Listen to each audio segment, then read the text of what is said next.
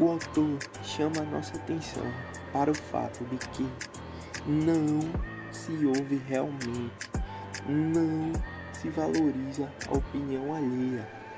O velho paradigma do comando empresarial em estilo piramidal mostra o presidente no topo e o cliente na base formando o alicerce, seguindo assim uma ordem de hierarquia de poder.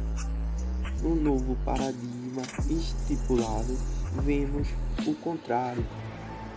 Com o cliente no topo, a nova função do líder passa a ser aquela que serve e se doa, e não apenas ordena.